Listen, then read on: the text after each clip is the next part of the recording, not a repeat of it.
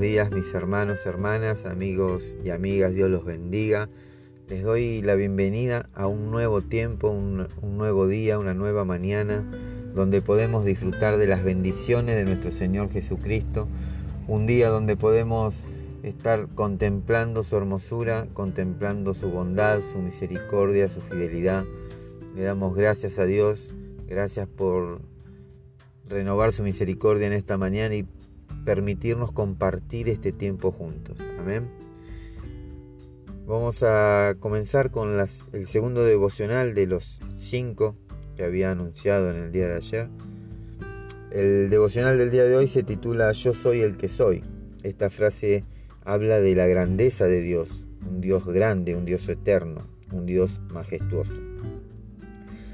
Y te invito a que si tenés tu Biblia a mano, sea de papel o digital, puedas acompañarme yendo al libro de Éxodo capítulo 3 versículo 14. La palabra de Dios dice, y dijo Dios a Moisés, yo soy el que soy.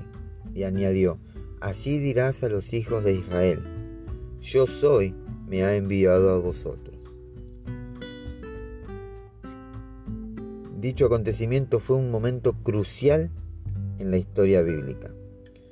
Dios se le aparece a Moisés en la zarza ardiente en el libro de Éxodo, eh, en el versículo 7 del capítulo 3, para llamarle a sacar a su pueblo de la esclavitud de los egipcios.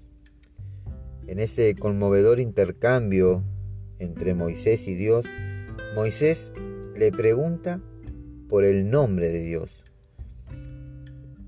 Y hay que tener en cuenta que en la cultura israelita tu nombre no era solo una etiqueta, sino que revelaba quién eras, te daba una identidad. Por eso los nombres importaban tanto. Y dijo Dios a Moisés, yo soy el que soy. Y añadió, así dirás a los hijos de Israel, yo soy, me ha enviado a vosotros.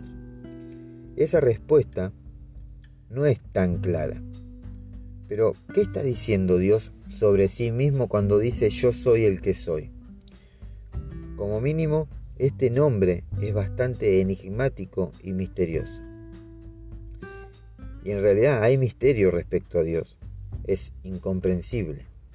¿Quién sino Él tendría un nombre como este? Yo soy el que soy. Pero podemos decir más sobre este nombre, y es que sugiere que Dios tiene vida en sí mismo. Él es completamente libre, autoexistente y soberano, es eterno e inmutable, no depende de nada más y por, lo, y por lo tanto es invencible. Hace lo que quiere, su palabra no puede ser detenida. Todo esto significa que Dios es digno de confianza. Él tiene el poder soberano de venir a través de nosotros. Esto es lo que Dios es, soberano, inmutable, eterno, autoexistente, libre, majestuoso, eterno, eterno, eterno. La fuente de toda la vida en todas partes.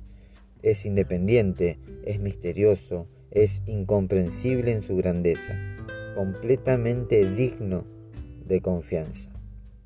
Amén. Dios dice de sí mismo, yo soy. Dios le da a Moisés una versión abreviada de su nombre cuando le dice, así dirás a los hijos de Israel, yo soy, me ha enviado a vosotros. Aquí es donde las cosas se ponen aún más interesantes, porque cuando Jesús aparece en la escena en el libro de Juan, utiliza siete afirmaciones de yo soy para describir quién es Él como por ejemplo, yo soy la puerta, yo soy la vid, yo soy el pan de vida. Estas afirmaciones son un eco del pasaje de la zarza ardiente en el libro de Éxodo capítulo 3.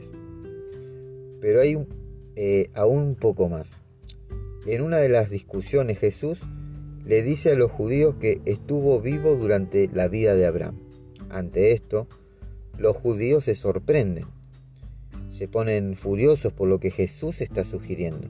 Pero Jesús en ningún momento retrocede ni siquiera un centímetro. Jesús les dijo, en verdad, en verdad os digo, antes que Abraham naciera, yo soy. Eso lo podemos ver en el libro de Juan capítulo 8 versículo 58.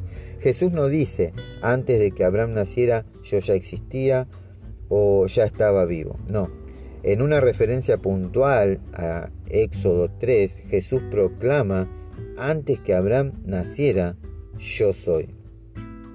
Los judíos entendieron exactamente lo que Jesús estaba diciendo, así que agarraron piedras para matarlo, porque se dieron cuenta que estaba afirmando que Él era Dios. Este es Jesús, el mismo que habló a Moisés en la zarza ardiente, el gran yo soy, soberano y eterno e inmutable, que vino para rescatar a su pueblo de la esclavitud, el que vino a traer vista a los ciegos, libertad al cautivo y vida eterna para todo aquel que en él cree. Amén. Mis hermanos, hermanas, amigos y amigas, Dios los bendiga, Dios los guarde y tenga misericordia de cada uno de ustedes. Que la paz de Dios esté con ustedes y que puedan disfrutar de este tiempo, de este día que hoy el Señor les está regalando. Eh, no se olviden de compartir estos devocionales, sean de bendición para aquellos que aún lo necesitan. Eh, le pido a Dios que bendiga sus vidas, que bendiga sus familias, que bendiga su salud. Y nos estaremos encontrando el día de mañana nuevamente para seguir compartiendo el tercer devocional. Les deseo un hermoso y bendecido día.